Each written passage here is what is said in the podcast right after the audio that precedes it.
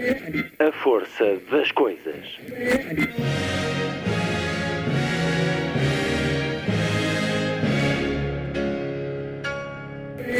Welcome to the 109th last night of the proms.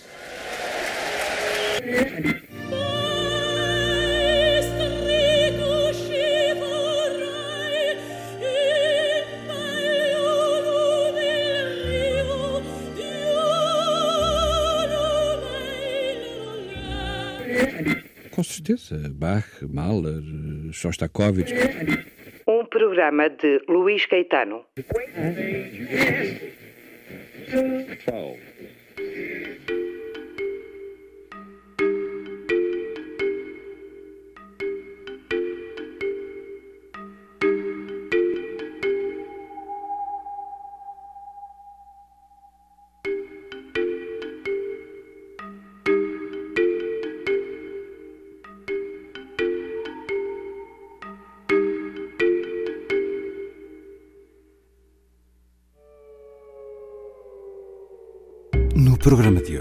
Marguerite de Hillerin e Félix Dutilois-Liégeois, casal de jovens realizadores franceses, autores do filme A Criança, em exibição nas salas de cinema portuguesas. É uma adaptação livre do conto Der Findling, de Heinrich von Kleist, em Portugal publicado com o título Órfão, numa tradução de José Maria Vieira Mendes, na revista de contos Ficções.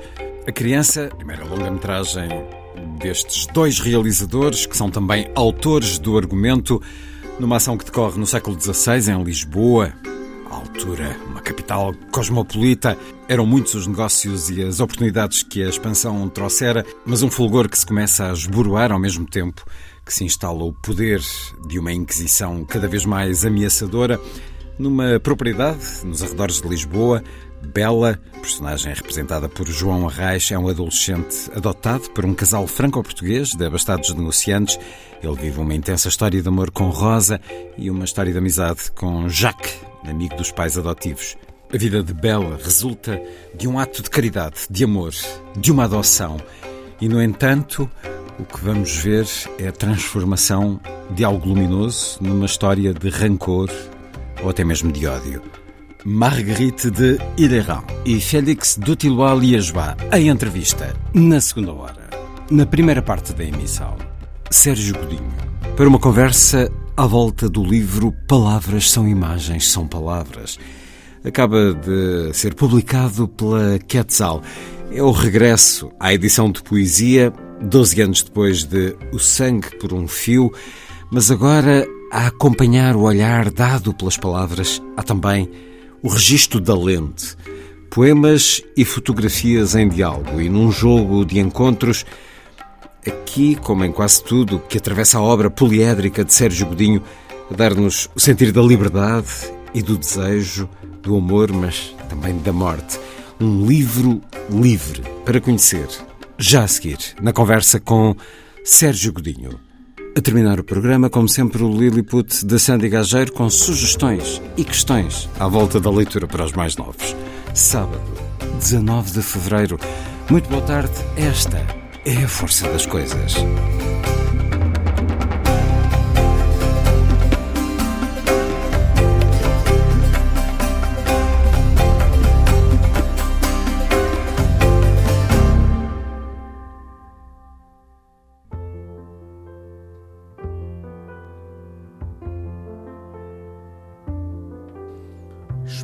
A notícia do mistério da delícia dessa ventre. Espalhem a notícia do que é quente e se parece com que é firme e com que é vago. Esse ventre que eu afago, que eu babia de um só trago, se pudesse. Divulguem o encanto do ventre de que canto que eu já toco. A pele onde à tardinha desemboco tão cansado. Esse ventre vagabundo que foi rente e foi fecundo Que babia até ao fundo saciado. Eu fui ao fim do mundo, eu vou ao fundo de mim Vou ao fundo do mar. Vou ao fundo do mar no corpo de uma mulher fundo do mar, no corpo de uma mulher bonita. A terra tremeu ontem, não mais do que anteontem, pressentiu. O ventre de cavalo, como um rio, transbordou, e o tremor que anunciava era fogo e era lava, era a terra que abalava no que sou. Depois, dentre os escombros, ergueram-se dois ombros no murmúrio. E o sol, como é costume, foi augúria da bonança, sós e salvos, felizmente, e como o riso vem ao ventre, assim veio de repente uma criança. Eu fui ao fim do mundo, vou ao fundo de mim, vou ao fundo do mar ao fundo do mar, no corpo de uma mulher. Vou ao fundo do mar, no corpo de uma mulher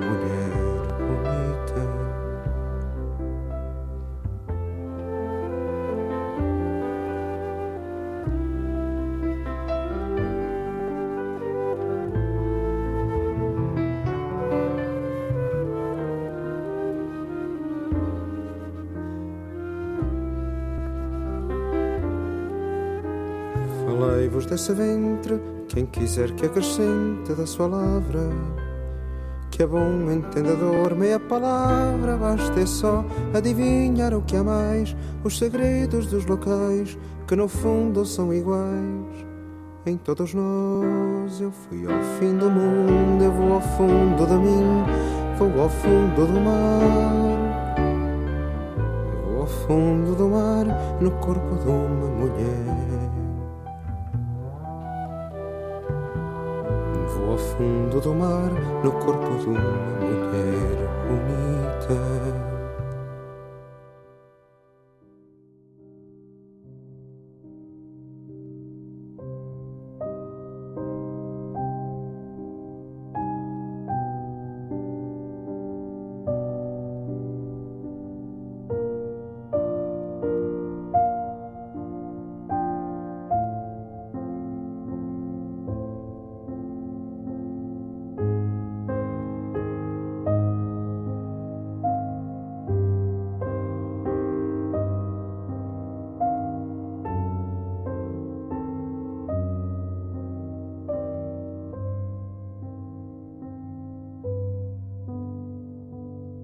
Azul como os dois crepúsculos, o da noite e o da manhã, o nosso relógio avança aos olhos espantados do sol.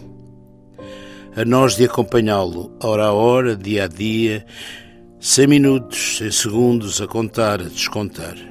Só nós contamos, meu amor, nos olhos do sol espantado, com a sua morte e o seu renascer. Só nós contamos.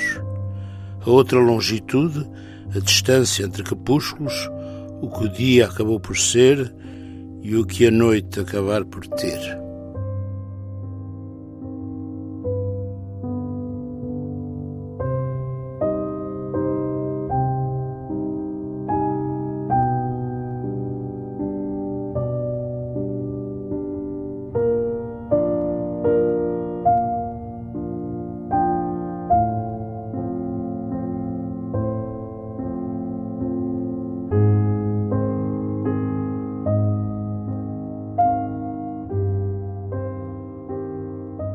Sol Espantado, um dos poemas de Sérgio Godinho no livro Palavras são Imagens, são Palavras. A edição recente da Quetzal. Doze anos depois temos um novo livro de poesia de Sérgio Godinho, mas não só poesia, um livro de fotografia também, num diálogo entre a palavra e a imagem. Sérgio Godinho, bem-vindo uma vez mais à Antena 2. Obrigado. Um livro que nos traz o gosto do olhar, a entrega ao sentir, a necessidade de fixar. Dois anos depois do romance Estocolmo, um romance que uh, li sem parar entre a primeira e a última página e julgo que acontecerá isso à maior parte Há dos várias leitores. pessoas que disseram isso. Uh, Estocolmo, este romance também editado pela Quetzal, começa. A primeira frase é: Basta querer e há sempre muita história para contar. Este livro também é um livro de histórias, Sérgio Godinho? De certo modo, conta-se sempre histórias, embora eh, de facto não seja a poesia, não é necessariamente uma história que é contada, vá, com certa lógica. Não tem essa obrigação, essa lógica função. da prosa. Aliás, no, no Estocolmo é um bocadinho uma armadilha, porque de facto eu lembro que a primeira frase é essa, basta querer, e há sempre muita história para contar, mas mas diz o personagem, ele não quereria, tanto porque seria demasiado doloroso recordar isso. Estocolmo é um livro que fala não da cidade, eh, mas... da síndrome de Estocolmo, que é, enfim, penso que muita gente sabe o que é, e os que não souberem podem ficar a saber. Digamos que é uma ligação que se tem com o captor. Ao fim é de algum com... tempo cria-se uma ligação emocional, uma certa e, dependência, um certo desejo. No é, caso, é exatamente, é e neste caso muito, muito desejo. De facto, é um rapaz. Eu quis no Estocolmo, depois já iremos ao Palavras Sem Imagens São Palavras, mas eu queria no Estocolmo uh, inverter um bocado o que são as histórias mais recorrentes dessa, enfim, de, de, de alguém que é raptado e que muitas vezes é adolescente e, e geralmente uma, uma mulher, uma rapariga, e eu aqui quis inverter isso e é uma mulher de 40 anos uh, aliás, uma conhecida pivô de televisão, que, que rapta ou que encerra um rapaz estudante que vai. Convida a que seja raptado. Um jovem estudante de psicologia de 21 anos.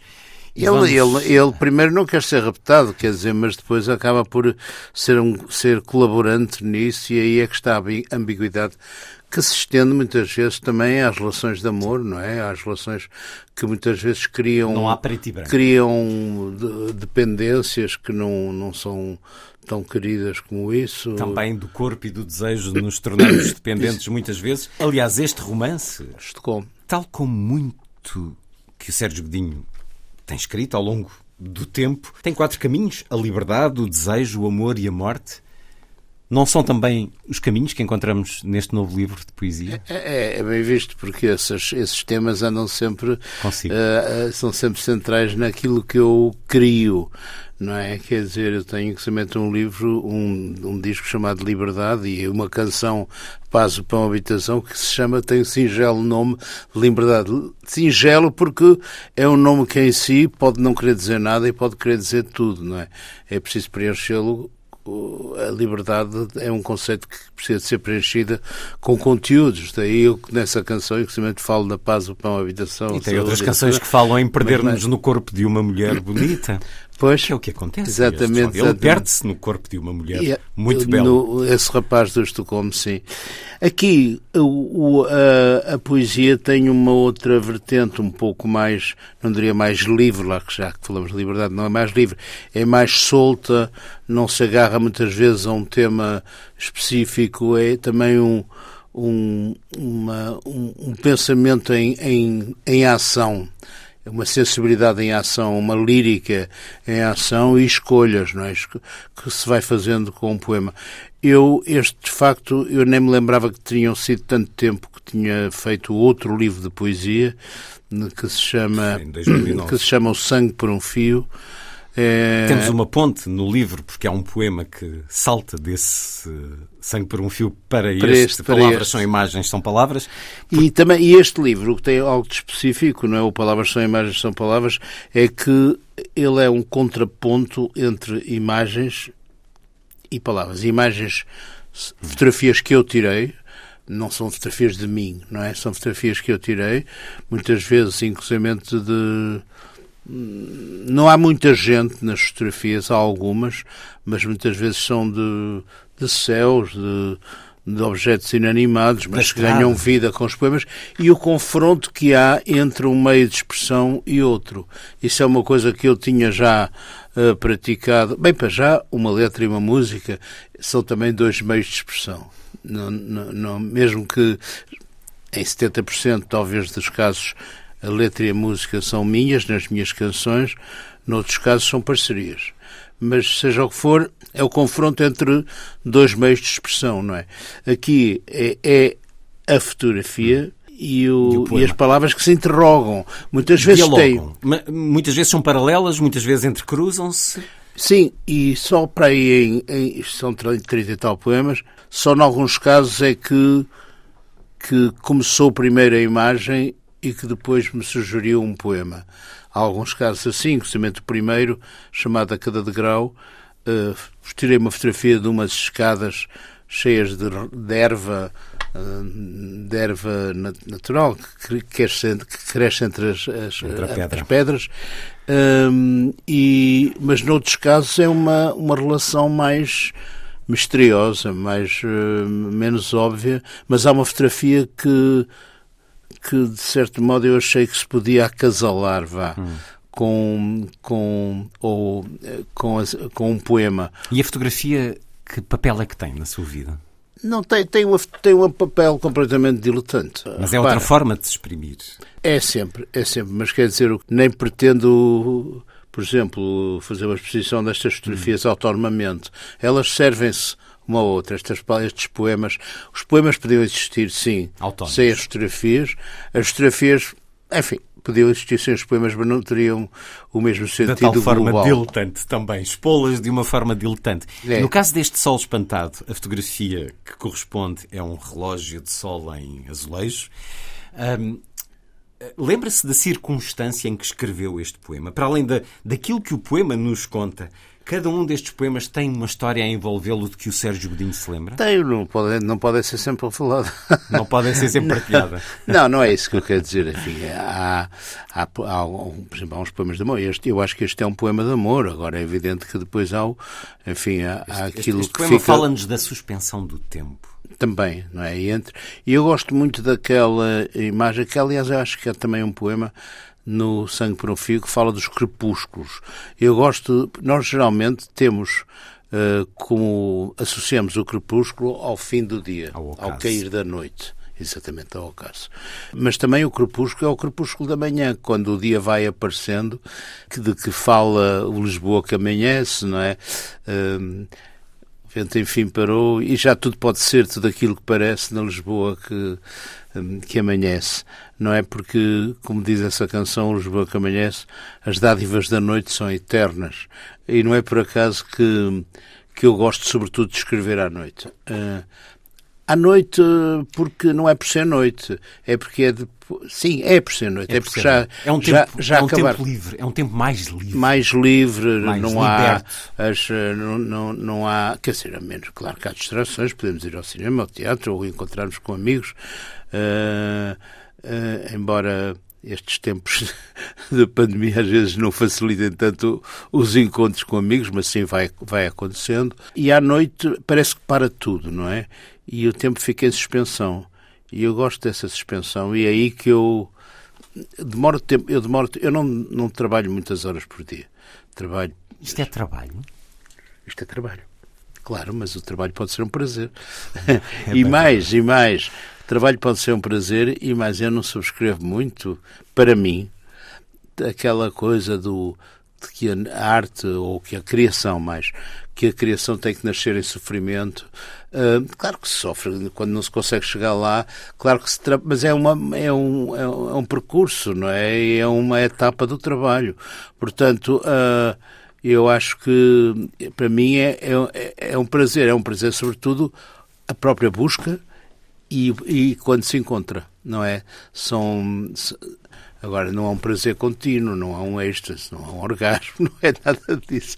Mas, uh, mas é, é um prazer. Agora, claro que é evidente que há frustrações não é? na, na criação, mas o que eu acho é que eu nunca tive medo de criar, mesmo quando erro, ou quando acho que não cheguei lá porque depois eu vou confrontar isso no dia seguinte, ou seja, quando for, isto também nas canções. A vantagem da noite também, também nas canções. É que há um dia seguinte. Pois é, há um dia seguinte é que depois assim quando a gente acaba qualquer coisa à noite julga que é genial e depois, depois no dia seguinte diabo uh, isto tem que ser melhorado somos os piores críticos Nós temos que ser eu sou eu sou eu sou muito autocrítico e tenho tenho confiança na minha, na minha autocrítica porque não, não sou condescendente. É porque é um homem experiente.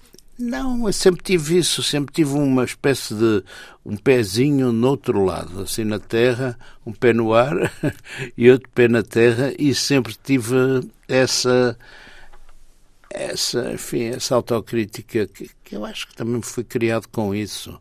Uh, tanto do meu pai como da minha mãe e outras pessoas que fui conhecendo ao longo da, da, da, da minha adolescência, infância e adolescência, uh, acho que é muito bom ter essa. Nos, não nos deslumbrarmos com, com, connosco próprios, com o que fizemos, uh, com, e depois, quando, quando sendo um performer, não é? Uh, também com os aplausos e com aquilo que as pessoas gostam das nossas canções, a energia que nos dão e que nós, depois daquela que nós demos também a eles, uh, é preciso ter, ser lúcido em relação a isso e saber o que é que isso vale. Entanto... não, estou, não, estou, não estou a desmerecer. Não, nem, nem pode. uh, para um homem que a maior parte de nós tem nas prateleiras de discos em quantidade, começamos agora a ter também nas estantes de livros. Olha para os seus livros com orgulho, Sérgio Godinho? Não, orgulho, orgulho sim, mas não é um orgulho pateta, não é orgulho sim, até porque, lá está, eu, eu cresci numa casa de livros, eu cresci numa casa que, em que se vivia, havia o culto do, dos livros, da leitura, uh, meus pais uh, uh, liam muito, a minha avó paterna teve mesmo a certa altura um alfarrabista e, e dizia, ela tinha sido atriz, tinha sido atriz quando era nova e tinha um programa numa rádio do Porto de, em que lia poesia. E lia de uma maneira muito bonita. Eu ouvia esses programas, não era enfática, uma voz, um timbre muito bonito.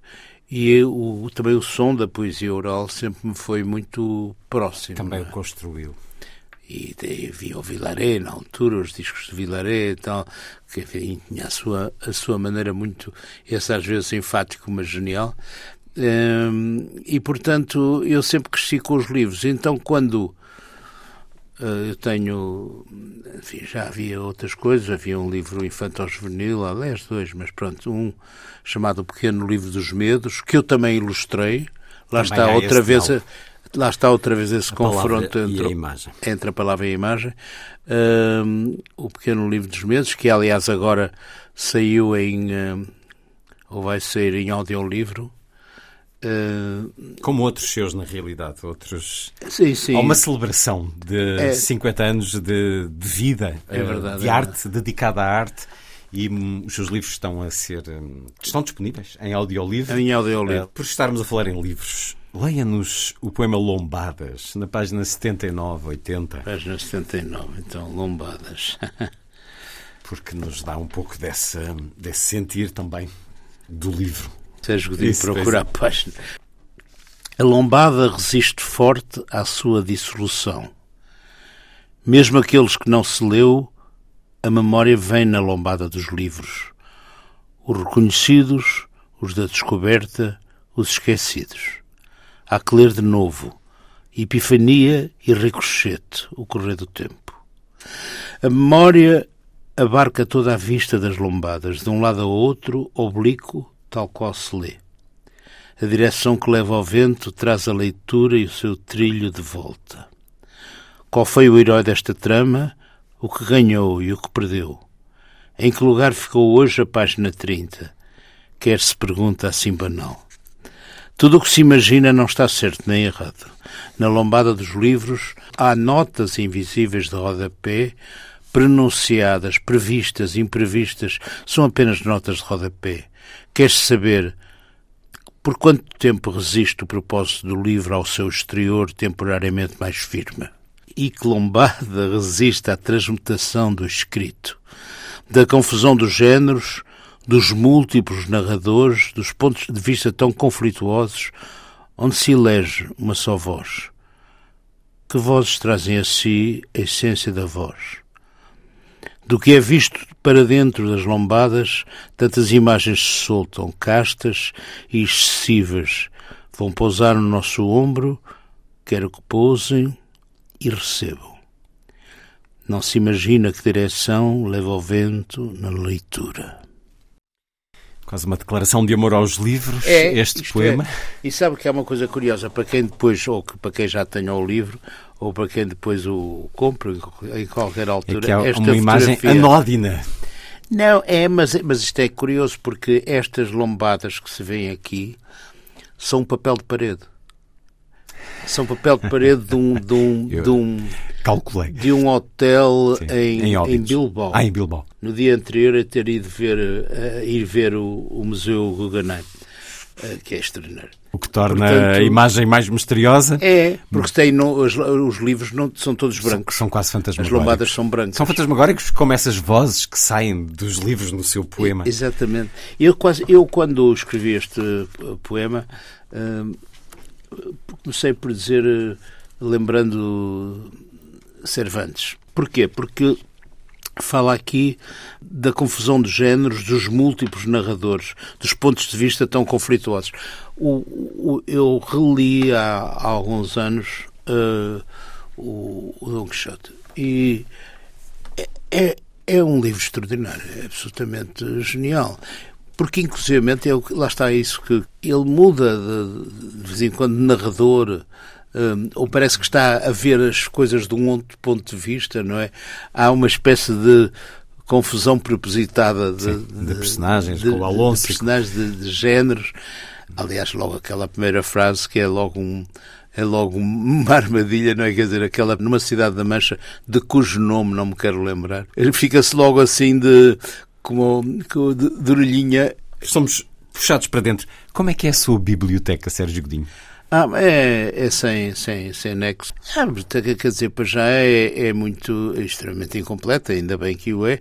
é. Eu gostava de organizar mais, porque não está nem por ordem alfabética, nem nada, e às vezes não sei, isto, é, há livros empilhados, eu não sei, não sei que os tenho, ah, e aliás, ah, tenho mesmo que doar alguns livros, ou vender, mas se calhar doar, ah, porque nós lemos um livro, lemos muitos livros eh, uma vez, mas depois não queremos mais. eh, Porquê guardá-lo, digo eu. Às vezes Eh, não, não, não, não, ao, é- ao é livro onde fomos felizes. Não, há livros que eu não, não me vou desfazer de maneira nenhuma deles. Ah, Depois também há outra coisa. Eh, Oferecem-me livros, as editoras, ou, ou autores. quando vou, ou quando vou hum, ah, em itinerância, ah, os livros que as câmaras têm, que não é desmerecer, porque há coisas, há obras até muito interessantes. Mas há outras que, francamente, eu não sei muito bem o que fazer com elas. não é? E depois também eh, eh, não vou mudar de casa para ter mais lugar para livros. Mas enfim, isso é um problema cá comigo e com as minhas domesticidades. E é, essa relação com os livros, estávamos a falar do, do Quixote, mudou ao longo da vida. Hoje procura aquele livro que já provou pelo tempo que merece ser lido. Quer dizer, eu não sou um grande especialista dos clássicos, não é? Quer dizer, mas é evidente que há, autores. eh, E não vou agora começar aqui a citar, não é? ainda agora li um pequeno livro do, do Manguel sobre, sobre o Borges, não é? ler- ler que se chama com, Borges, com lendo, Borges. com Borges, não é? Eh, Que é uma, é uma delícia, é um pequeno livro que conta, para quem não conheça, um, o, o Albert Manguel. um, Foi leitor. foi mas leitor do Borges quando era adolescente, quando tinha 16 Era, anos. era livreiro e conheceram-se assim. Era. E, e era, ah, e o Borges tinha mais que um, um, um leitor, já estava cego, como é evidente, e portanto, mas a, a relação dele com os livros, essa sim, é uma coisa absolutamente Mitológica. é, e, e omnipresente. De ambos, é? a de Borges e a de Manguel. Não, exatamente, tanto um como o outro, é são enciclopédicos. Mas enfim, o Borges tem as suas obsessões, não é? Quer dizer, ele tem aqueles autores que, que, que ele diz que relê, relê, relê, mesmo que esteja cego, enfim. E também relê muito, tem uma memória, segundo diz o Manguel, absolutamente extraordinária, não é? Ele, ele é assim um bocado. O próprio Borges diz que é assim um bocado o caixote de dizer, aquilo não se consegue, não consegue, vai tudo para lá e não consegue livrar-se disso. É muito apaixonante. Esse livrinho é, é absolutamente delicioso. Voltemos a outro pequeno livro, mas da grande tradição de Sérgio Godinho, com estes caminhos que já referi, que encontrei nomeadamente nos eh, contos sobre os quais conversámos há alguns anos, Vida Dupla, mas também no romance Estocolmo ou no outro romance, Coração Mais que Perfeito. E vamos ter novo romance Quando estiver tudo preparado. Ele tá, eu tenho, eu tenho um primeiro esboço do- de um próximo romance e está feito isso, mas claro que terei que o. Essa escrita agora Mas faz, tá- tá- faz parte. tá- tá- é mais que, mais que um esboço. tá? Tá- digamos que tenho um, um romance, mas como é evidente, terei que lhe, lhe pôr os olhos nele e fazer uma revisão cuidada, embora já, esteja, já tenha tido, enfim, eu, perante mim, eh, mais que uma revisão. E tenho também, e entretanto vou praticando a mão, eh, fazendo contos, não é? Quer dizer, eh, escrevendo contos que depois também serão ser publicados, mas uma coisa de cada vez. e entretanto não esqueci a música também. Eh, haverá mais qualquer coisa de música, mas também não sei. É verdade que eu não tenho estado tão profícuo na, a escrever música. Escrevi para outros, escrevi um, ainda há pouco tempo uma canção para o, para o Camané, por exemplo. Uh, é letra e música minha, chama-se O Fado, que em Sei, tempos sei, te cantei. Uh, e é, é algo de, de bonito. Ele gostou, eu também gosto. E para o Camané, parecendo que não, já ele já cantou várias coisas minhas, uma ou duas já feitas e, e, e duas que eu lhe escrevi, não é? A pandemia ajudou à escrita deste livro? Ajudou à escrita no geral? Eh, quer esta dizer, esta tenho- obrigação de recato Eu, eu a certa altura tenho que, tenho que criar, ou tenho que, enfim, que tenho que concretizar, não é? Mais. E tenho que criar, mas, mas não, por exemplo, em relação às canções, eu, eu fiz, fiz pouca coisa, fiz uma canção que fala da primeiro, do primeiro ano de pandemia que chama O Novo Normal. O Novo Normal é porque eu, na primeira, no primeiro confinamento, a certa altura, e que estamos naquele, enfim, naquela. Que é, que é isto que se está a passar? Não é? Ainda estamos naquela. reféns, aí reféns nós Aí também. refém, sim. Eh, e somos bombardeados, ainda somos, mas agora já integramos por eh, novos termos, enfim, não é? Quer dizer, tudo isso. E todos esses novos termos, inclusive o termo o novo normal, eh, são eh, intoxicam-nos. E eu precisava de os organizar um bocado e fazê-los sair. E então essa canção, O Novo Normal, é uma espécie de vinhetas sucessivas de, da situação. Caem corpos à sorte, em valas comuns, num silêncio de morte, cortado somente por soluços distantes. Não se podia ir eh, sequer aos funerais ver os mortos. Quando isto começou, não é? Foi assim um retrato a, muito rápido, em um, uns flashes, um, uma espécie, umas pinceladas na, sobre a situação que estava a cair sobre nós, sobre todos nós. Lemos E que ainda dura. A canção, a canção não está. Não está Não desatualizada. está, não está nunca estará. Mas, eh, não, nunca estará, Será mas- o retrato de um tempo, É, como, como muitas claro, vezes as claro, canções claro. o são. Vamos a mais um poema e eu continuo com os, os poemas pedidos. Agora da página 61, por favor, Sérgio Godinho. Isto é mesmo os poemas pedidos. O olhar romântico. Ai, olhar romântico. Olhavas a fronteira desmaiada, desfalecias no corpo disjunto, mas com o firme olhar romântico, o presente ao futuro sempre rento. Quase perdidas as vidas em batalhas, o olhar mais distante da vitória. Vitória é palavra a ser pensada lentamente num futuro sempre rente. O olhar alcança em sangue a luz do dia, turvado ou luminoso, e se depende.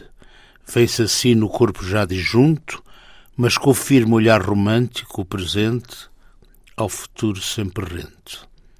Sangue quente, a luz do dia, ao futuro sempre rente. O olhar romântico, poema de Sérgio Godinho no livro Palavras são imagens, são palavras, a edição Quetzal.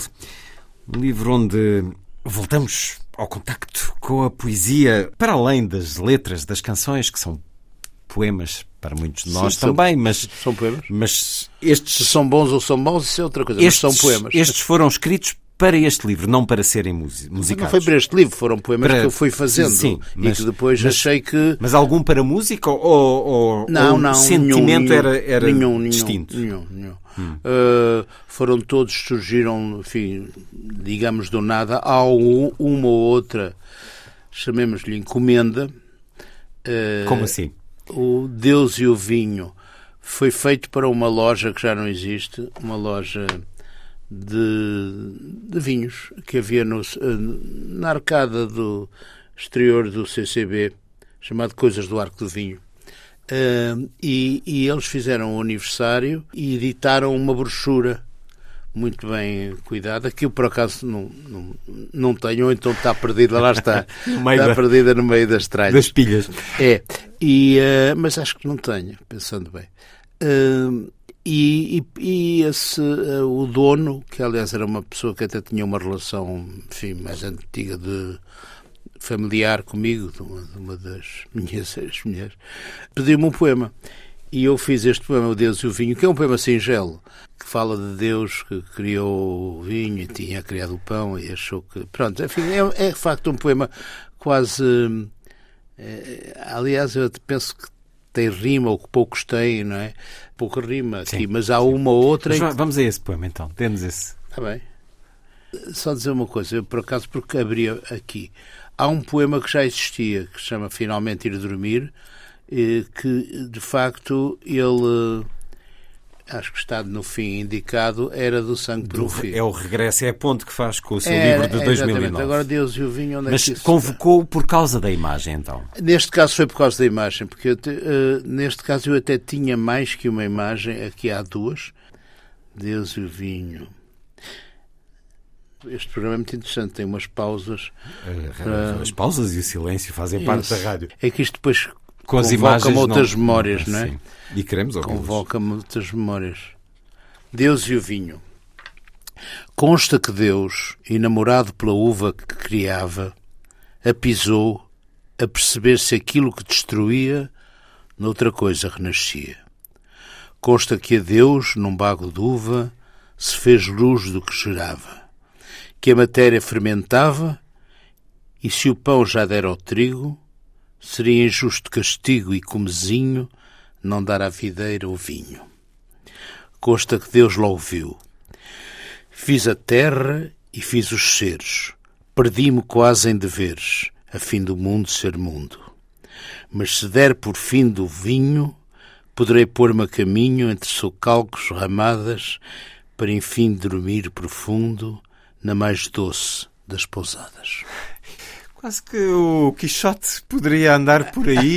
Uh, tem aqui algo de pícaro, mas essa referência divina, a poesia acaba por ter algo de espiritual para si?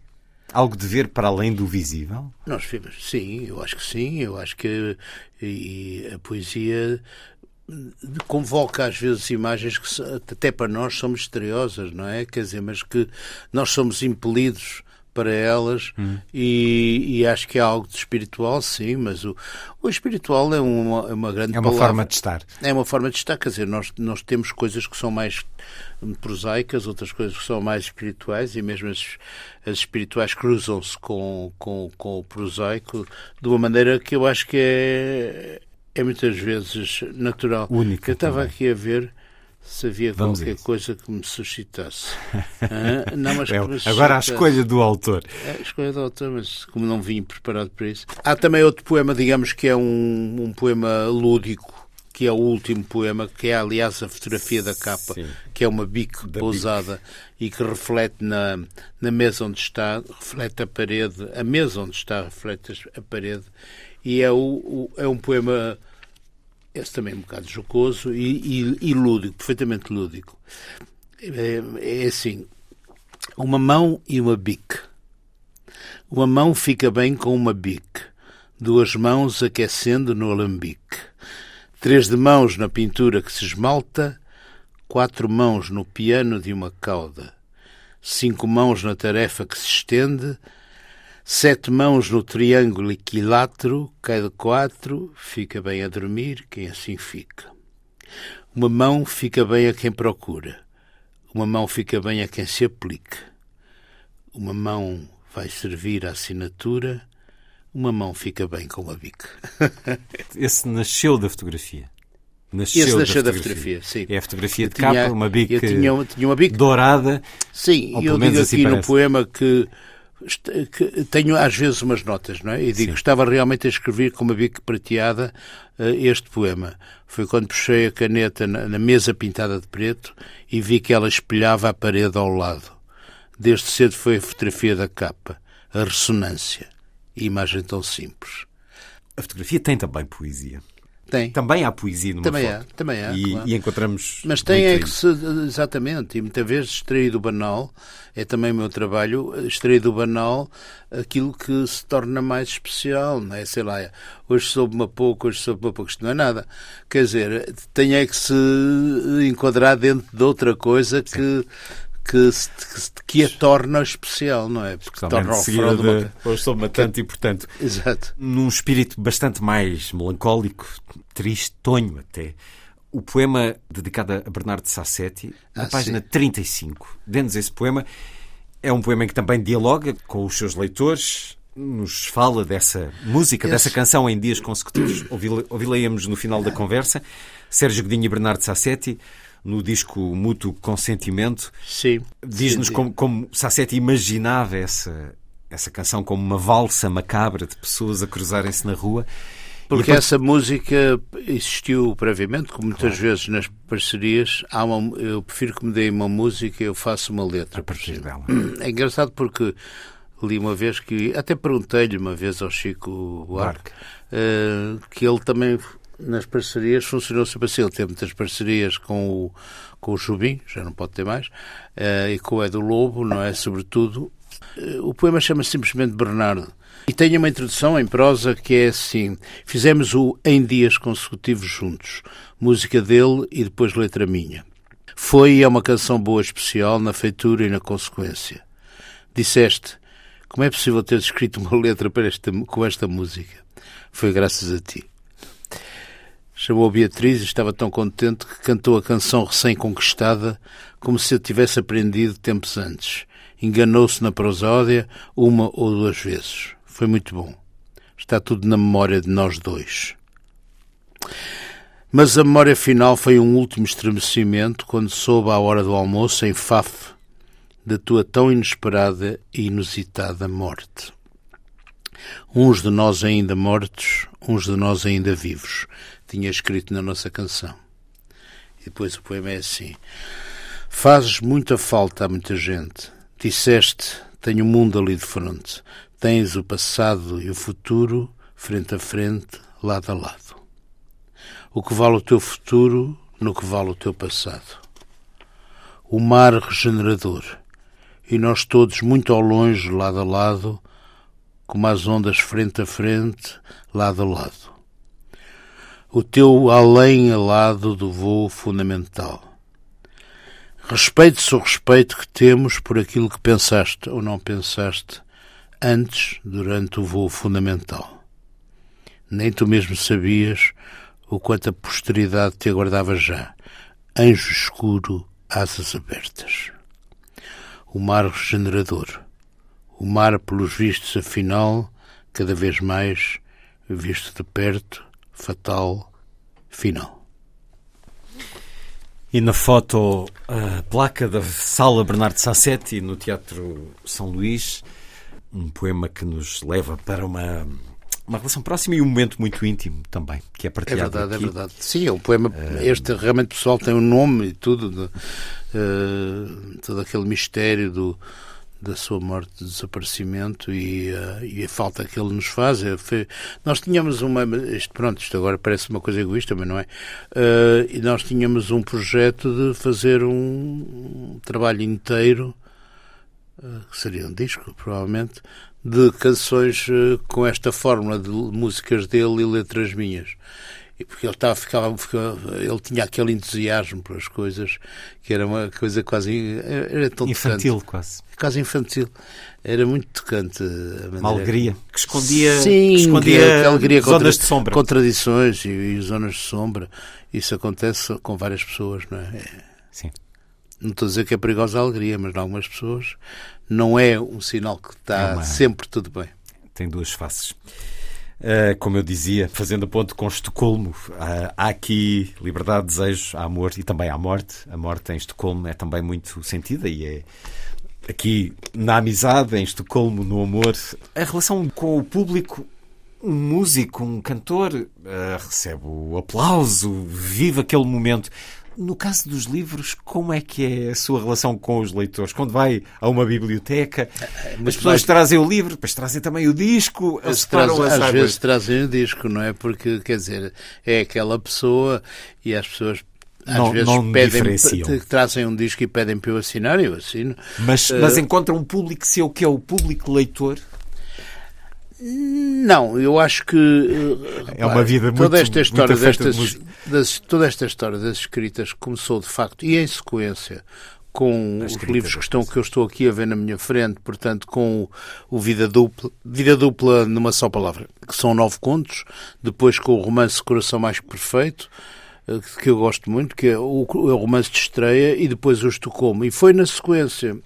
Eu acabei, e quando acabei descobri que tinha, enfim, que estava a ensaiar uma outra linguagem.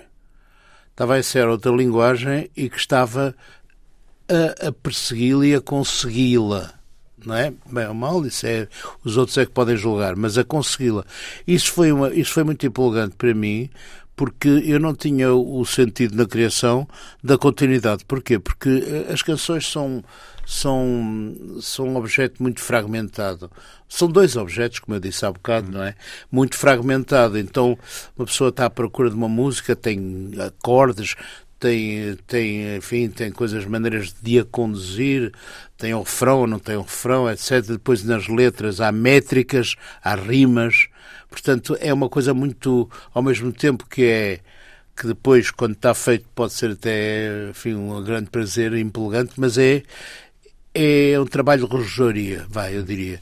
Hum, e, e, portanto, eu aqui este fluxo de escrever todos os dias um bocado, não é todos, todos, mas pronto, todos os dias um bocado e ir avançando, não o conhecia. Não o conhecia com esta continuidade. Foi por isso que eu, depois dos contos, tive necessidade de escrever um romance. Se eu quero experimentar algo de mais, de outro fôlego, não é? Essa vontade de escrever todos os dias é uma dependência também? É uma boa dependência. claro, como é não, é, não é todos os dias, e repito, não é muito tempo por dia, mas eh, ontem escrevi um bocadinho, eh, um desses contos, de um, de um conto que estou a trabalhar. Hoje à noite provavelmente ainda vou escrever um bocadinho. Agora, é, verdade que sacrifico às vezes um bocadinho as leituras à custa de. Não, não há tempo para tudo. À custa dos. Eu agora aconteceu. Eu não li toda a obra do Essa, mas claro que eu, isto já é de, vem de, de, de herança. Os meus pais eram completamente queirosianos e eu, curiosamente, nunca tinha lido a Relíquia. Não li tudo. Nunca tinha lido. E há pouco tempo li a Relíquia, que de facto é um, é um romance. Realmente a crítica à cutilância e o sarcasmo, não é? Também. A inteligência. Do, do, do essa e, sobretudo, também a maneira como ele escreve, a adjetivação, a, a, a verve, aquela, aquele encadeamento de, de, na frase que é absolutamente extraordinário. Eu, eu, havia páginas em que eu ria-me, na página seguinte ria-me outra vez, mas é um riso, um riso que já não, já não me lembrava desse prazer que muitas vezes existe no Essa. Eu comecei por ler o Essa, com 13 anos, comecei por ler O Crime do Padre Amaro.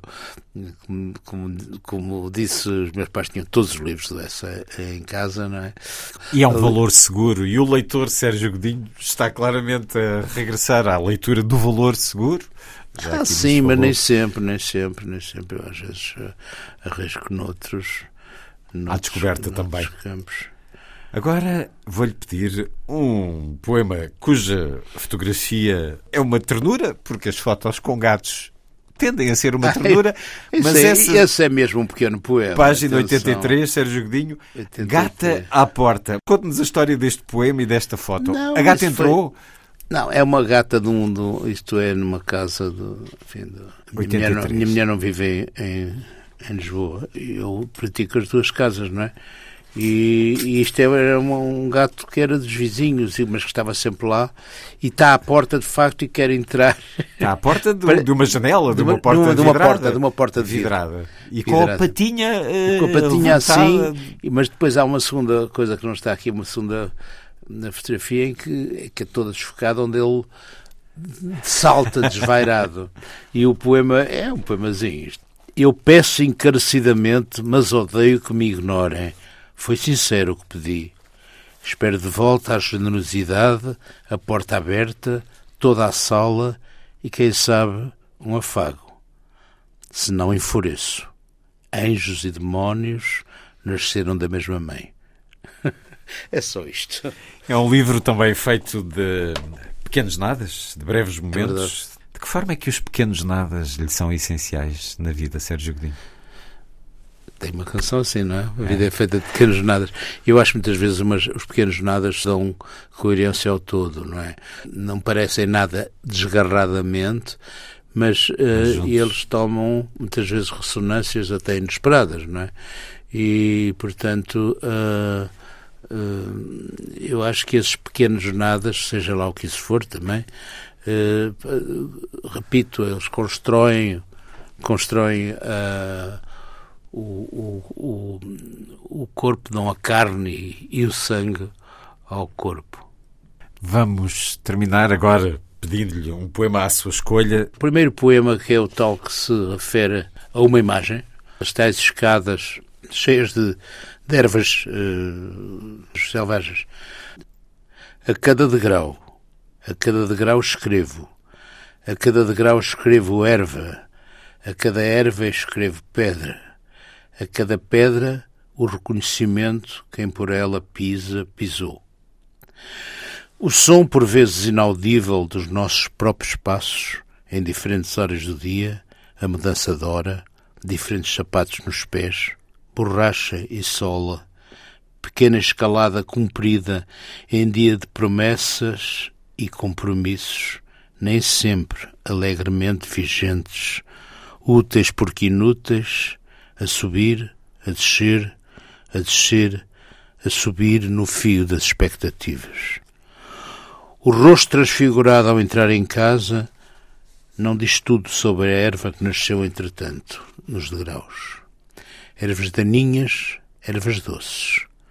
A desafio, sola e borracha.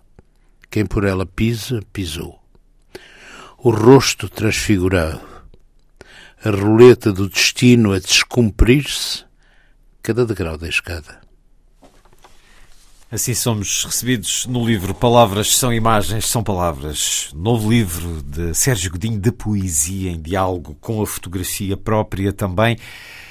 E ao longo do ano cá o esperamos com mais música, com mais livros, com um romance que há de aparecer, esperemos até ao final do ano, se não, quando calhar. Falaremos, falaremos, Sérgio com certeza. Godinho. Também é um prazer voltar Muito obrigado aqui e conversar outra vez consigo.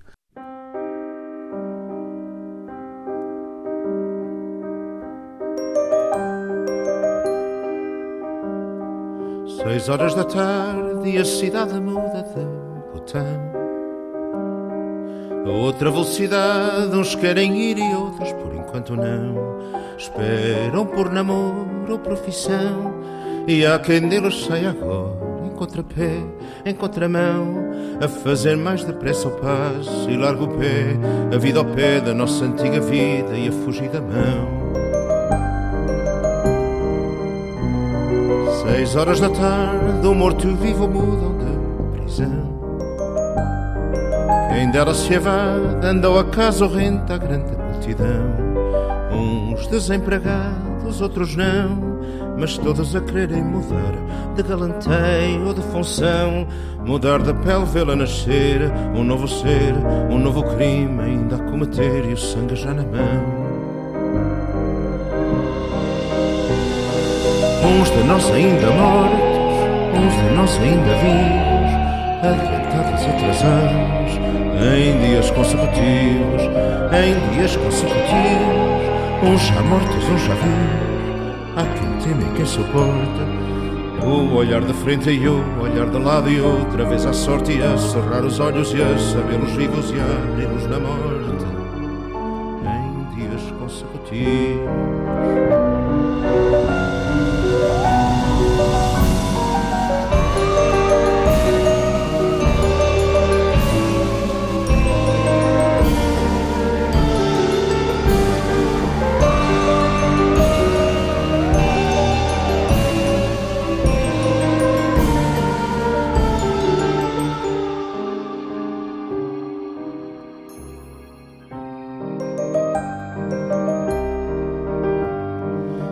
Horas da tarde e a cidade muda de botão.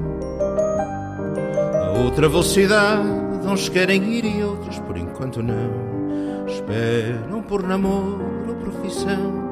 E há quem deles sai agora em contrapé, em contramão, a fazer mais depressa ao passo e larga o pé, a vida ao pé da nossa antiga vida e a fugir da mão.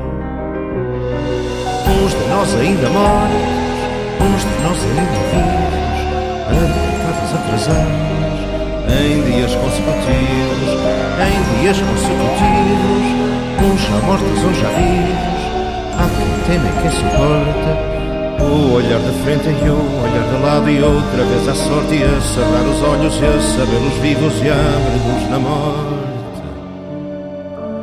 em dias consecutivos.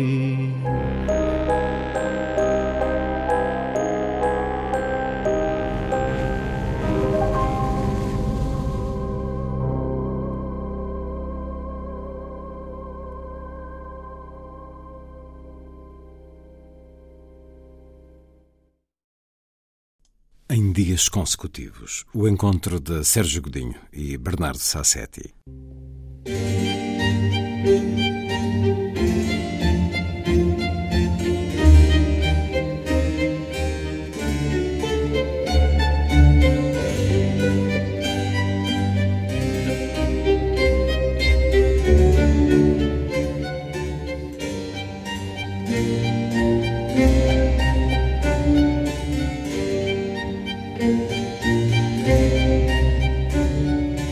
A força das coisas.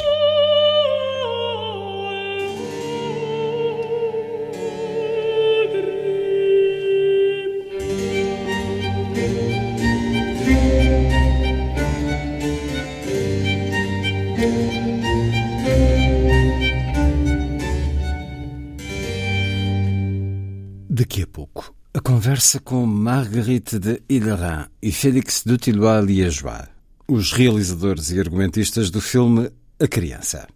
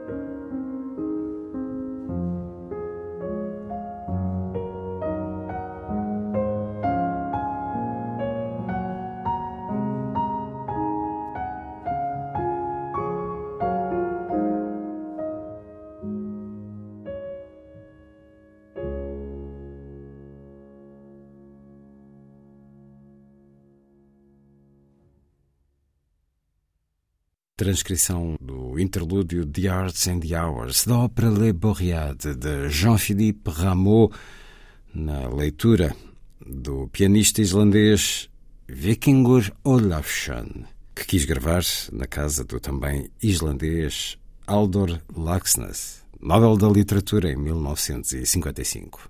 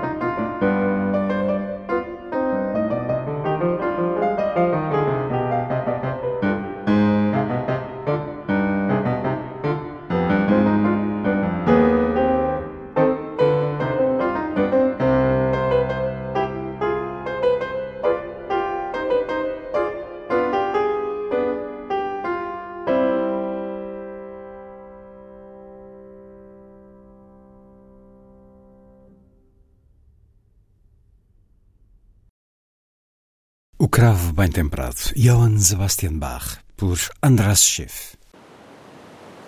Des yeux de l'enfant sortit la mer entière, calme, puis furieuse. Je fus ému de voir l'enfant grandir. Bella embellissait. Il brillait de mille feux, là, maintenant, sous le ciel trop grand et trop bleu.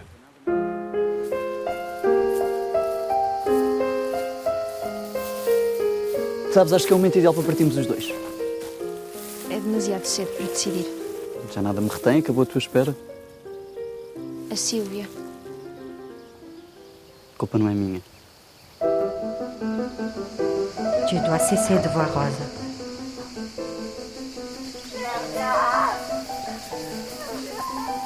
Tu estás cheia de maldade. Tu, Rosa, o que pensas? Ajuda-me a encontrar o Bela. Eu gritei, mas ele não se voltou. Pensava que tu sabias. On ne peut pas passer à côté.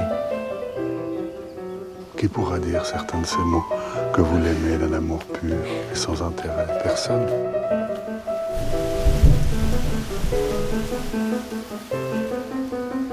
Estás livre?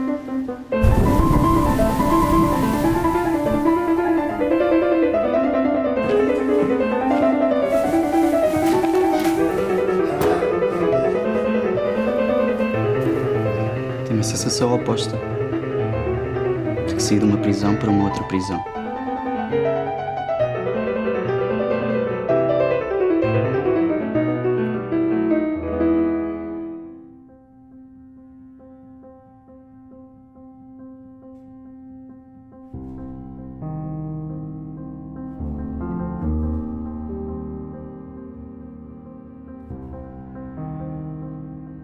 António Piacchi, negociante abastado de Roma, via-se muitas vezes obrigado a fazer longas viagens de negócios. Quando assim era, costumava deixar ficar Elvira, a sua jovem esposa, à guarda de parentes dela. Numa destas viagens, Piacchi levou consigo Paolo, rapaz de 11 anos, filho da sua primeira mulher, até Ragusa.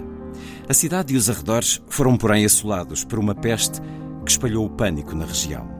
Piacchi que apenas tomou conhecimento do que se passava a meio da viagem, deteve-se numa localidade nas imediações da cidade para se informar melhor sobre a natureza das notícias. Mas quando lhe disseram que a epidemia se tornava mais grave de dia para dia e que se falava em fechar as portas da cidade, a apreensão pela saúde do filho sobrepôs-se a todos os interesses comerciais e Piacchi decidiu regressar a Roma. Em campo aberto, reparou num rapaz que, junto à carruagem, lhe estendia as mãos em jeito de súplica e parecia bastante perturbado. Piacchi mandou parar e perguntou ao rapaz o que queria, ao que este respondeu em toda a sua inocência que fora contagiado. Os berros perseguiam-no para o levarem para o hospital onde o pai e a mãe já tinham morrido e ele pedia por todos os santos que o levassem dali e não o deixassem morrer na cidade. Ao dizê-lo, agarrou a mão do velho, apertou-a e beijou-a, cobrindo-a de lágrimas.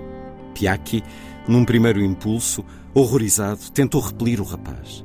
Só que este, precisamente nesse momento, empalideceu e caiu desmaiado, despertando assim a piedade do velho, que se apiou com o filho, pegou no rapaz, pô-lo na carruagem e seguiu viagem sem saber ao certo o que fazer com ele. Na primeira estação, quando negociava com os donos da hospedaria a maneira de se desembaraçar do rapaz, a polícia, que disto tomou conhecimento, deteve-os e transportou-os, a ele, ao seu filho e a Nicolo, assim se chamava o enfermo, sob escolta de volta a Ragusa. De nada serviram os protestos de Piacchi contra a crueldade desta medida. Chegados a Ragusa, foram os três levados por um esbirro ao hospital, onde Nicolo, o rapaz, se curou da doença. E ele, Piacchi, se manteve são. O filho, porém, o pequeno Paolo, de 11 anos, foi infectado e ao terceiro dia morreu. As portas voltaram a abrir-se e Piacchi, depois de enterrar o filho, obteve autorização da polícia para partir. Entrou na carruagem, mergulhado numa grande dor, e olhando para o lugar vazio a seu lado, pegou no lenço para deixar correr as lágrimas. Foi então que Nicolo, com o chapéu na mão, se aproximou da carruagem para lhe desejar boa viagem. Piacchi assomou à janela e perguntou-lhe, soluçando convulsivamente, se não queria acompanhá-lo. Assim que o jovem compreendeu o que o velho lhe dizia, assentiu e disse: Oh, sim, gostava muito. E como os responsáveis do hospital, quando o negociante lhes perguntou se podia levar consigo o rapaz, lhe asseguraram sorrindo que aquele era filho de Deus e que ninguém iria dar pela falta dele, Piacchi puxou-o muito comovido para dentro da carruagem e levou-o, em lugar do seu filho, para Roma. E é o início do conto O Órfão, que Heinrich von Kleist escreveu em 1811, pouco antes de morrer. Um conto com a tradução de José Maria Vieira Mendes, que foi publicado na revista Ficções, a revista coordenada eh, por eh, Luísa Costa Gomes. O órfão de Heinrich von Kleist, que é a inspiração para o filme A Criança, que Marguerite de Hillerin e Félix Dutillois Liégeois assinaram e que está em exibição nos cinemas portugueses com a produção de Paulo e Juan Branco. com interpretações de Grégory Gadebois, João Arraes, Maria João Pinho, Inês Pires Tavares, Alba Batista, Loïc Corberry, Ulisses Dutilois Liajois, Cleonise Malulo, Raymond Cosme, Olivier Dutilois e João Vicente, participação especial de Albano Jerónimo. Bienvenue à la radio publique portugaise. Bem-vindos à Antena 2, Marguerite de Hilleran e Félix Dutilois Liégeois. O que é que vos atraiu neste conto para fazerem este filme? Marguerite? Plusieurs choses. D'abord, euh, l'idée que ce soit une nouvelle courte qui tient en 10 pages, euh, qui était euh, écrite avec une forme de d'urgence. Enfin, je crois que vous l'avez dit qu'elle Mhm. a été écrite l'année de la mort de Kleist, l'année de son suicide en fait. Euh, et Várias coisas. Em primeiro lugar, o facto de ser um conto curto, tem apenas 10 páginas, que foi escrito numa espécie de urgência. Penso que o disso foi escrito no ano da morte de Kleist, do seu suicídio, na realidade. Este conto é perfeito em si, não precisa de nós para nada. Ao lê-lo, ficamos com a impressão de que se adequava a outro meio. É uma escrita literária, mas muito adequada a um argumento com o devido ajuste. Lá dentro trata de ideias e temas que nos são caros, por exemplo, a relação com o desaparecimento, a relação com o que é visível ou não, a ideia da imagem de si mesmo, da imagem do outro, enfim, as questões de confusão, questões também ligadas ao desejo e ao fantasma. E depois há coisas muito cinematográficas, a ideia do espelho, a ideia desta criança que substitui outra, o amor, a morte. Enfim, são uma série de temas que nos tocaram e interessa tratar e sobre os quais nos queríamos apoiar para levar a história um bocadinho para outros lados, nomeadamente a personagem de Bela, que no conto é descrito como um tartufo, uma personagem de Molière, bastante mau, e nós quisemos compreender esta personagem que se tornou o Bela, interpretado por João Arraes. Esse foi o ponto de partida do nosso trabalho, tentar compreender este jovem que tem mais ou menos a nossa idade, numa época que nos é distante. Partir também de um autor que não é da nossa língua, que conta uma história de um país que tão pouco é o seu, tudo isso disse-nos bastante. Nous, on a eu envie d'essayer de comprendre ce personnage qui est devenu Bella, euh, joué par Joao Arraïch. Et, euh, et ça, ça a été euh, le point de départ de notre travail. Essayer de comprendre ce jeune homme qui a à peu près notre âge, dans une époque qui est lointaine, partir aussi d'un auteur qui n'a pas notre langue, qui raconte une histoire dans un pays qui n'est pas le sien. Donc tout ça, ça nous parlait. A propos de, de Tartuffe. A propósito de Tartufo, encontrei no Emílio, ou da Educação, de Jean-Jacques Rousseau, um parágrafo que peço que um de vós leia, porque o senti muito próximo desta personagem. Quem o pode fazer? Félix, vamos a isso. Alors, Félix. Un des premiers soins des enfants est de découvrir le faible de ceux qui les gouvernent. Um dos primeiros cuidados dos filhos é descobrir a fraqueza de quem os governa. Essa inclinação leva à maldade, mas não vem dela. Vem da necessidade de iludir uma autoridade que os incomoda. Sobrecarregados pelo jugo que lhes é imposto, procuram livrar-se dele. E as faltas que encontram nos senhores fornecem-lhes bons meios para isso. Cependant, l'habitude se prend d'observer les gens par leurs défauts et de se plaire à leur en trouver. Talvez Kleist tenha lido o Emílio ou da Educação de Jean-Jacques Rousseau. Qual é a vossa opinião? Será que é por isto que, tratando-se de um ato de caridade, de amor, a adoção desta criança se transforma numa história de rancor, de ódio mesmo? C'est très très intéressant le, le rapprochement de ces deux textes. C'est en fait c'est de ça dont parle Kleist au départ, c'est-à-dire c'est un acte. déjà il y a un, traumatisme de départ qui est une pandémie. É muito interessante a aproximação desses dois textos. Na realidade, é disso que Kleist fala no início. Há um traumatismo à partida que é uma pandemia e ele faz a personagem do mercador viver um drama do qual realmente ninguém se refaz. A morte de uma criança é algo inimaginável e muito difícil de contar. O que nos interessou narrativamente é que ele encontrou uma forma de substituir isso, substituir a dor e o luto pela chegada imediata de uma nova criança. Não posso falar por Kleist, mas o que nos interessa é a ideia de que cada criança é única e cada nascimento é um evento com um potencial infinito. É algo sobre o qual Ana Arendt escreveu e outros autores, e é incrível que Kleist tenha decidido substituí-lo de imediato e com isso criar uma relação que desde o início não pode funcionar bem porque coloca em Nicolo, no conto, ou Bela, no nosso filme, todas as esperanças do mundo e imagina que pode traçar para o segundo filho o mesmo caminho que tinha traçado para o primeiro. O que desenvolvemos com Bela já é difícil tentar seguir a via que os seus pais adotivos traçam para ele, quanto mais eh, quando é uma criança que vem substituir um desaparecido.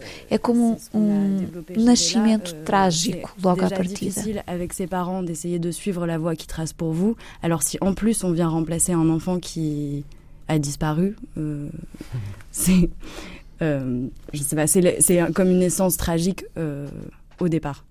Um anjo que se transforma em diabo, como a personagem de Tartuffe. Este filme, Félix, podia passar-se nos nossos dias euh, bah, C'est une question euh, qu'on s'est posée euh, au, début, au, moment de l'adaptation, parce que euh, donc le, le, texte de Kleist est pas écrit pour d'ailleurs l'époque de Kleist, il, il le situe, il le situe plus tôt, il le situe en Italie. Et nous, donc, euh, au moment où on s'intéresse au texte et é uma questão que nos colocamos no início, durante a adaptação, porque o texto de Kleist não é escrito para a sua época. Ele situa-o mais cedo, em Itália. E nós, quando nos interessamos pelo conto, pensamos que tínhamos de o adaptar, porque Kleist, como em todos os grandes textos, deixa um espaço enorme para aquele que o lê e nós tínhamos essa sensação de que era possível adaptá-lo. Por vezes há textos fechados em si, estão muito bem assim. Aqui tínhamos a ideia de que nos podíamos projetar no interior do texto e, a partir desse momento, investir aquilo que também somos nesse texto. E por isso, imaginar novas personagens, por exemplo. Voltando à primeira questão. Desenvolver a história na época do texto, numa outra época ou hoje em dia.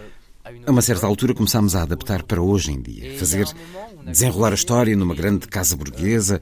Penso que no início se passava em França e tentámos mudar tudo completamente. Mas rapidamente nos apercebemos de que tínhamos mais liberdade ao tomar alguma distância da história, sem nos afastarmos de uma forma de contemporâneo.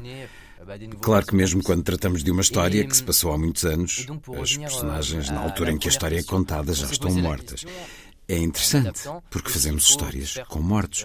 Com efeito, esta espécie de distância entre o que é contado e nós, a nossa presença, permitiu-nos encontrar uma forma de liberdade. De repente, podíamos imaginar uma língua, imaginar roupas, imaginar uma forma de se expressar, de linguagem do corpo dos atores.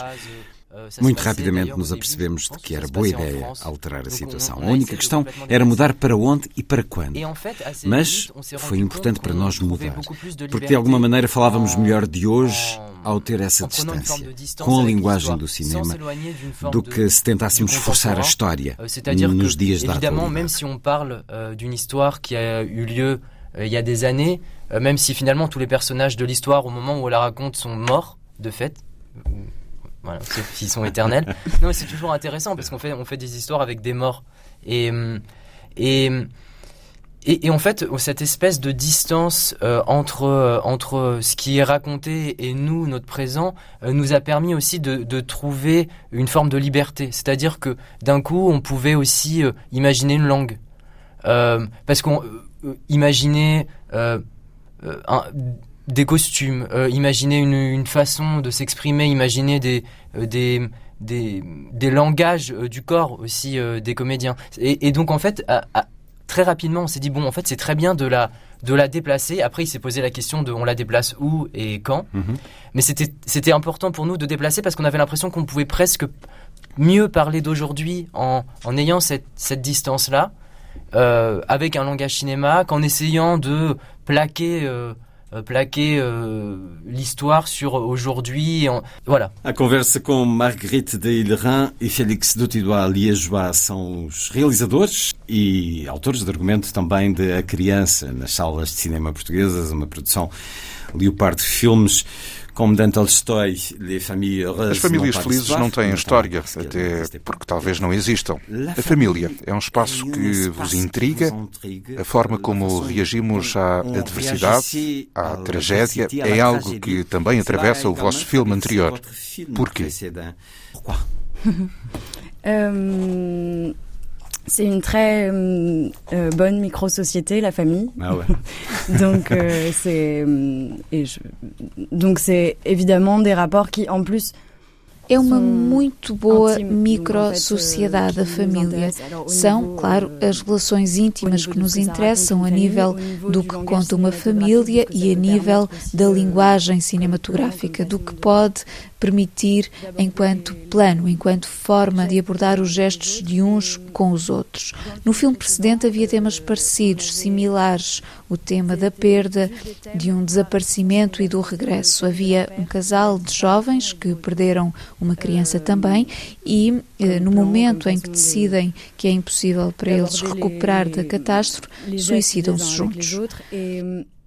Dans le film précédent, euh, on avait c'était juste des thèmes pareils qui sont similaires, c'est-à-dire le thème de la perte, de la disparition et du retour. Euh, et donc il y avait euh, un couple euh, de jeunes personnes qui ont mhm. perdu un enfant. Un enfant aussi. Euh, et au moment où en fait ils décident euh, que c'est euh, impossible pour eux de se remettre de cette catastrophe, mhm. ils vont ils vont se tuer ensemble. Mhm. Euh, et c'est oui. et à ce moment-là revient le jeune frère euh, du mari du couple. Também, sim.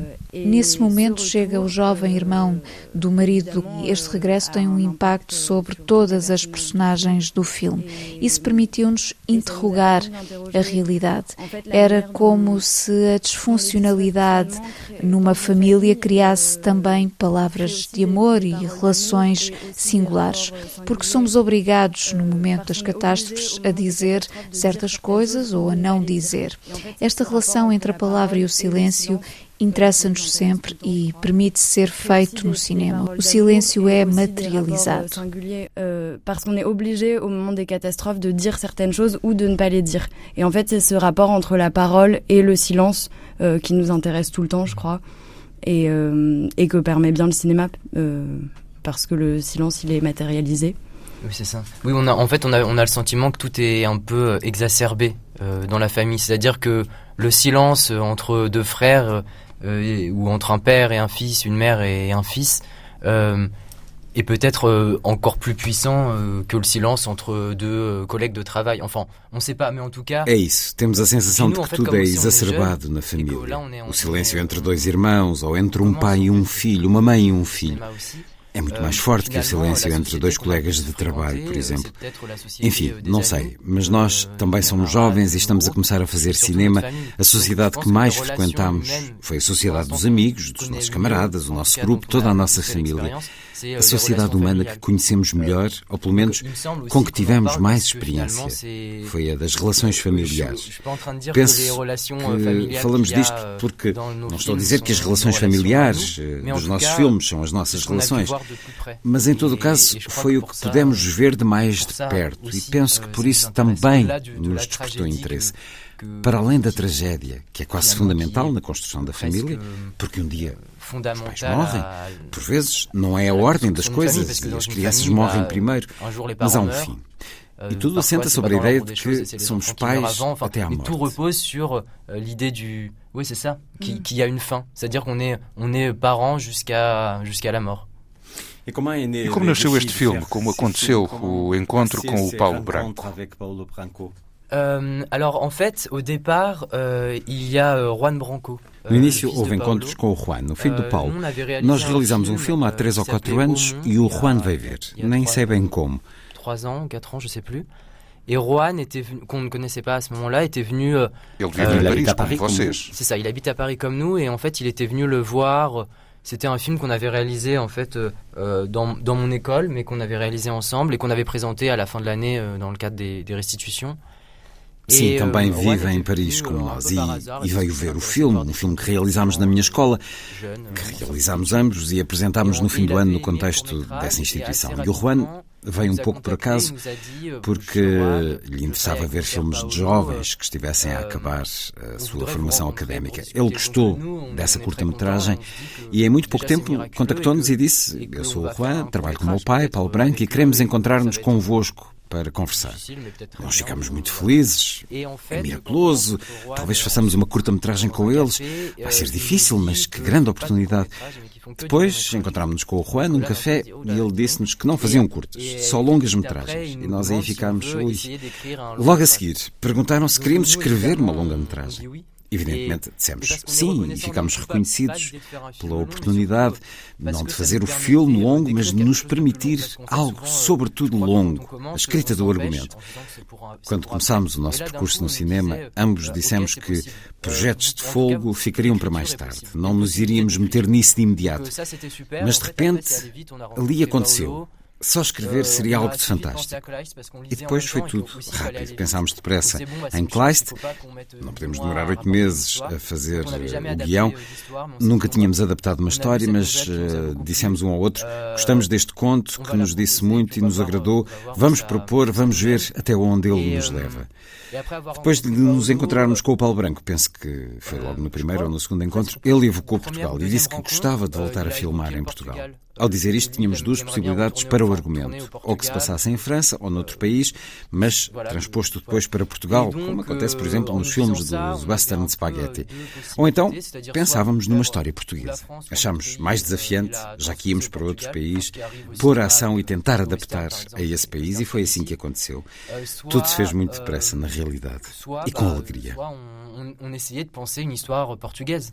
Et nous, on a trouvé plus amusant d'un coup, comme on allait dans un autre pays, de s'intéresser un peu à l'histoire du pays et à essayer de l'adapter pour, euh, pour le pays. Et donc, en fait, c'est né comme ça. Le... C'est né comme ça. Tout, tout s'est fait assez rapidement, en fait. et avec joie. E como fazer um filme a quatro mãos? Como são tomadas as decisões, a partilha de tarefas, as discordâncias ultrapassadas? Alors, au stade de la conception du film, de l'écriture, c'est essentiellement des discussions. Et au bout d'un moment, on se met d'accord sur des orientations et on écrit. Euh, le traitement, il est légèrement. C'est peut-être la seule chose qui est vraiment écrite à quatre mains, c'est-à-dire on, Na concessão do filme, da escrita, são euh, sobretudo discussões, conversas e ficamos de acordo. As orientações que escrevemos talvez seja a única coisa verdadeiramente escrita a quatro mãos. Estamos juntos nesse momento porque é um momento de charneira e depois, quando sabíamos que cenas era preciso escrever, o Félix fez 12, 14, 18, eu peguei nas outras e depois escrevemos e enviamos o trabalho um ao outro. A seguir foi uma constante modificação. Para além disso, a Covid atrasou ligeiramente a rodagem e isso permitiu acordar o que queríamos fazer e como queríamos fazer, construir juntos depois na rodagem. Conhecemos-nos bem, eh, já nos conhecemos há oito anos, temos muito eh, cuidado e atenção um com o outro. O estar de acordo com o que queremos fazer é simples. Olhamos e depressa percebemos o que funciona e o que não funciona. Um fala com os atores, o outro com a equipa técnica e inversamente, e evitamos, de uma forma geral, partilhar demasiado o mesmo papel, ou seja, não sou sempre eu a que vou falar com os atores e ele com a equipa técnica. Tentamos trocar isso. Não sou eu que vou escrever sempre este tipo de cena e ele outra. Tentamos um pouco o mecanismo que podíamos ter e também facilitar. On fait très attention euh, l'un à l'autre et comme on est d'accord sur ce qu'on veut faire, c'est assez, euh, assez simple. On se regarde et on, je crois qu'on comprend assez vite euh, ce qui va, ce qui va pas. Et euh, il y en a un qui va parler aux acteurs, l'autre à l'équipe technique et inversement, en évitant ça de manière générale dans notre travail, on évite de de trop euh, euh, répartir euh, les rôles euh, de manière égale. C'est-à-dire, c'est pas toujours moi qui vais parler aux acteurs et Félix à l'équipe technique. On essaye de toujours Mhm. bouleverser ça. C'est pas moi qui vais écrire que ce type de scène, ni Félix un, un tel autre type de scène. On essaye de de, de casser un peu les mécanismes qu'on pourrait avoir euh, et les facilités aussi. euh. Et pour nous, euh, c'est vraiment une. euh, euh, c'est c'est plus un. Enfin, honn- très honnêtement, c'est ça a toujours été plus un avantage euh, qu'une contrainte ou Mhm. qu'un inconvénient parce que, euh, d'une part, ça nous permet d'aller euh, deux fois plus vite. Para nós, honestamente, sempre foi mais uma vantagem do que um inconveniente. Assim podemos ir duas vezes mais rápido, porque somos dois, ter mais ideias e também isso é importante durante a filmagem. Penso que nunca estivemos cansados de estar juntos. Ou seja, quando um está cansado, o outro está bem. Não estivemos assim tão cansados como isso, mas às vezes, das poucas vezes que aconteceu, podíamos sempre contar com o outro, o que fez com que as coisas se mantivessem sempre bem. É muito bom estar a dois, porque somos um ombro para o outro, sempre. les fois, les quelques fois où c'est arrivé, il y avait toujours l'autre sur qui on pouvait compter, et donc ça faisait que la chose s'est toujours euh, euh, bien tenue. Et, euh, et ça, c'est super euh, Mm. d'être à deux pour ça, parce que on est une épaule pour l'autre, quoi, tout le temps. Qual é o lugar da música neste filme? Vi nos créditos o nome de Vasco Negreiros na pesquisa musical. En fait, on, on voulait en tout cas qu'il y ait de la musique directe dans le film et euh, de la musique euh, non directe. Queríamos que houvesse música direta no filme e música não direta para outras funções. Conversámos com a Leopardo Filmes sobre quem nos podia auxiliar sobre a música desta época e foi assim que encontramos o Vasco Negreiros. Aussi de la musique de cette époque. Mhm. Euh, et c'est comme ça qu'on a rencontré Vasco. Conhecedor da Euh, música antiga. Exactement. Et qui est. euh, Enfin, qui a été vraiment formidable. En fait, ce qui s'est passé, c'est qu'on lui a envoyé le scénario. E ele il foi formidável. euh, Enviámos o discuté, argumento, ele leu e depois discutimos e falámos. Ajudou-nos muito. Dissemos que também queríamos partir de poemas da época, saber se tinham sido postos em música. Ele trouxe outros textos, outro repertório ligeiramente anterior ou posterior, talvez espanhol, porque dizia que na época a corte espanhola estava muito desenvolvida. Depois foi ele que propôs os músicos. A música estava escrita no argumento, ele tinha matéria para trabalhar e nós pudemos trabalhar com ele. Foi ele que tratou de ensaiar com os músicos e tivemos a oportunidade de os ter um pouco antes da rodagem para trabalhar. Para o resto da música, não queríamos música de época. Gostamos de Bach e também de um compositor chamado Vladimir Stahl, que compôs a partir de Bach. Les musiciens sur le plan musical et après on a eu la chance de les avoir un petit peu en amont le jour du tournage pour euh, travailler.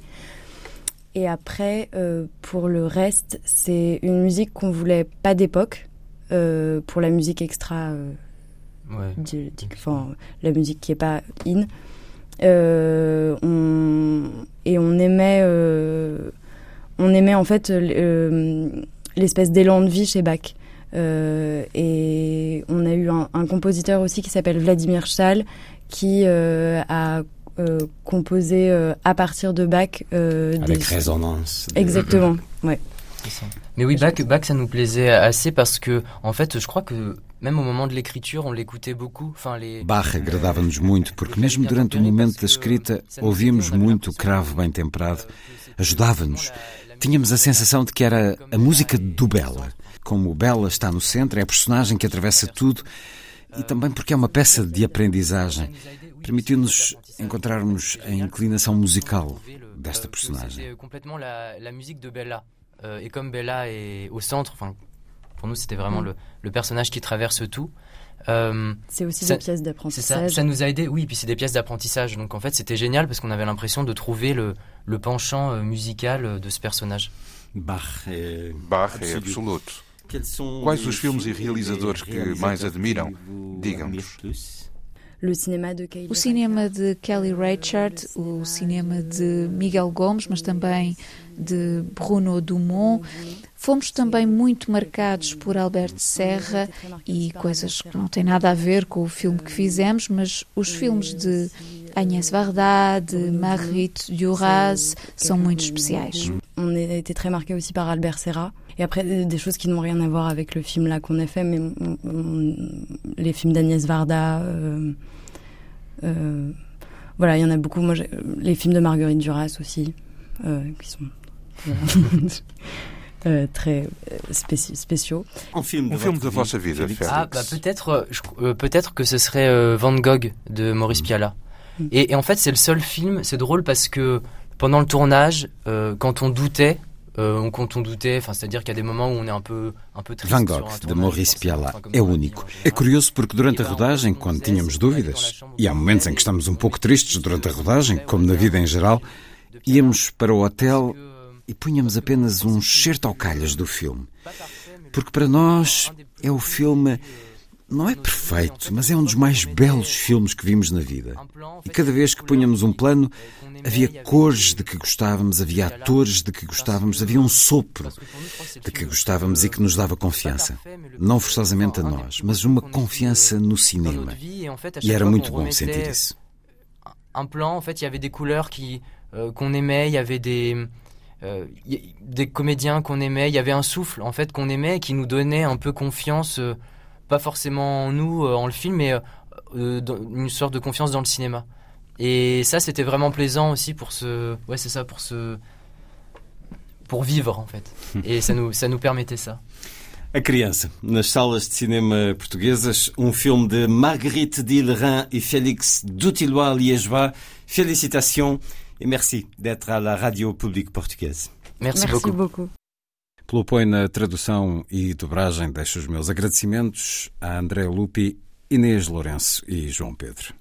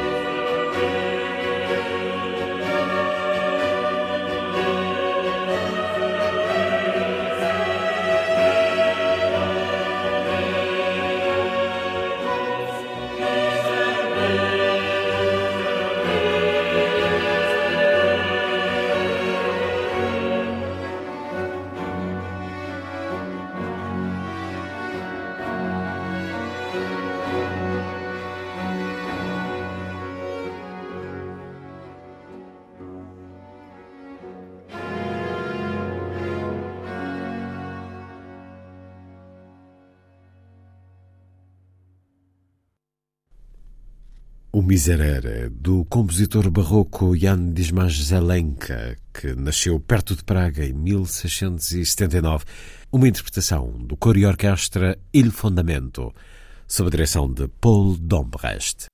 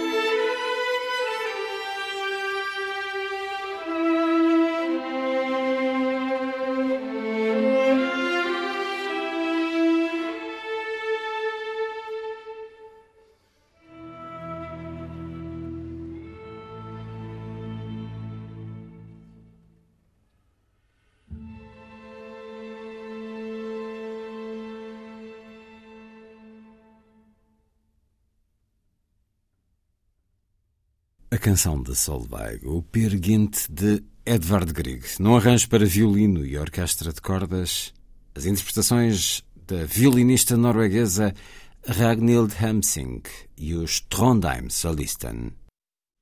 Já a seguir, o Lilliput, de Sandy Gageiro, a olhar os resultados do estudo sobre os hábitos culturais dos portugueses apresentado esta semana pela Gulbenkian.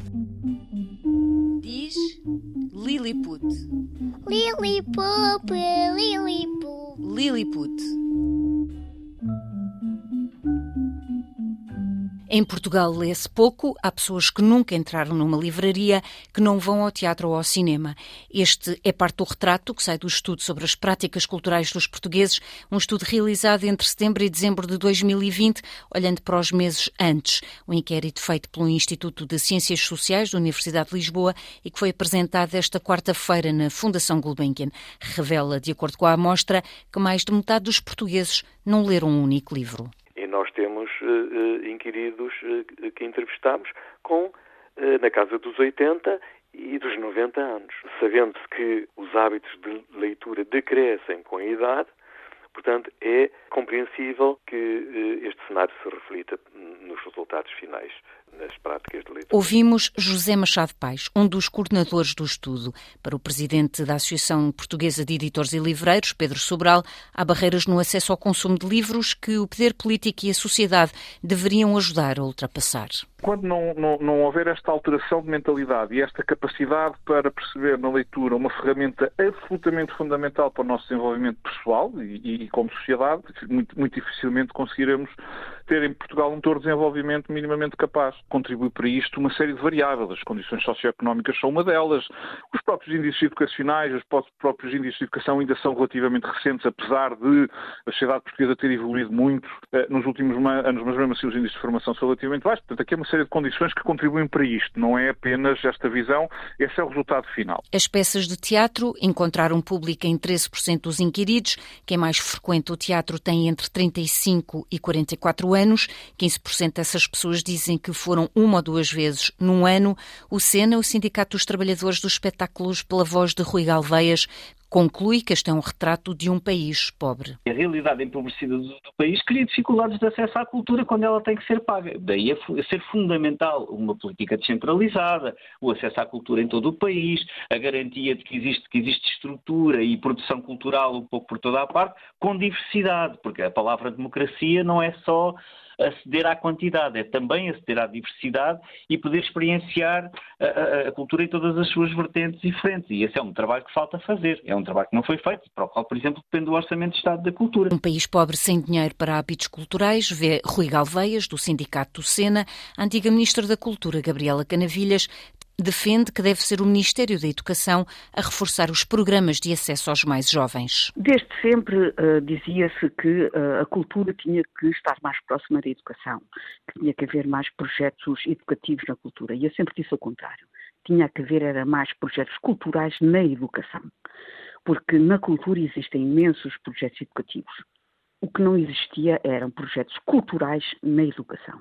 Portanto, a educação é que tem que estar na linha da frente para aproximar os jovens da cultura. Este inquérito também sublinhou a importância da escola no primeiro contacto com a cultura, diz José Machado Paes. Constatamos que a escola aparece efetivamente como contexto de socialização envolvendo um maior número de inquiridos. As visitas, por exemplo, a monumentos eh, históricos, a, a museus, uh, espetáculos ao vivo de qualquer natureza, uh, foram sobretudo realizadas ou patrocinadas pela escola. A família aparece em segundo lugar, mas a uma distância, enfim, ainda considerável. Ao longo de mais 400 páginas, a equipa revela múltiplos dados e informações estatísticas sobre o comportamento dos portugueses no consumo de cultura, concluindo que na altura do inquérito realizado, 93% do total dos inquiridos se encontravam na categoria de baixo consumo cultural de atividades como teatro, balé, dança, ópera, cinema, circo, concertos, festivais e festas locais. Historicamente, o setor cultural não foi um pilar central no pós-25 de Abril, depois do longo período de ditadura, pelo que a democratização cultural tem ainda um longo caminho a percorrer, defendem os autores deste estudo.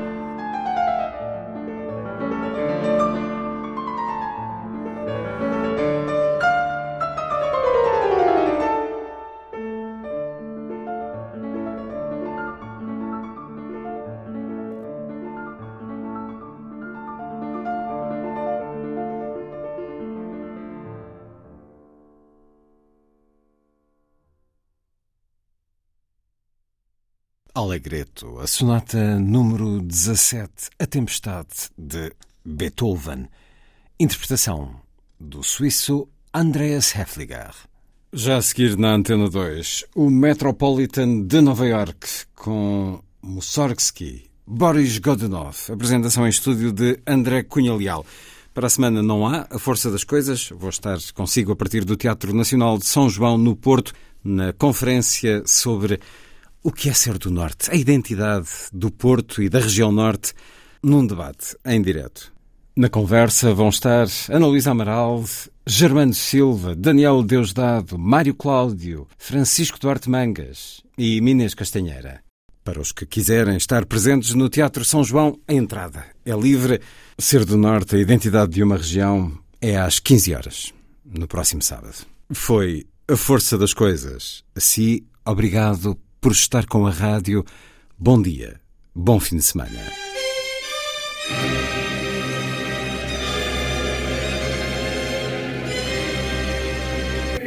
A força das coisas.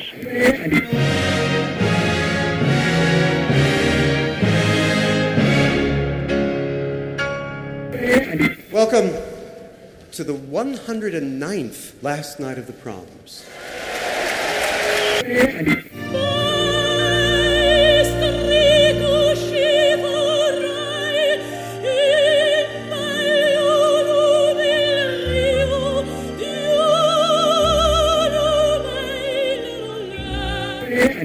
Com certeza, Bach, Mahler, Shostakovich. Um programa de Luís Caetano. Twelve.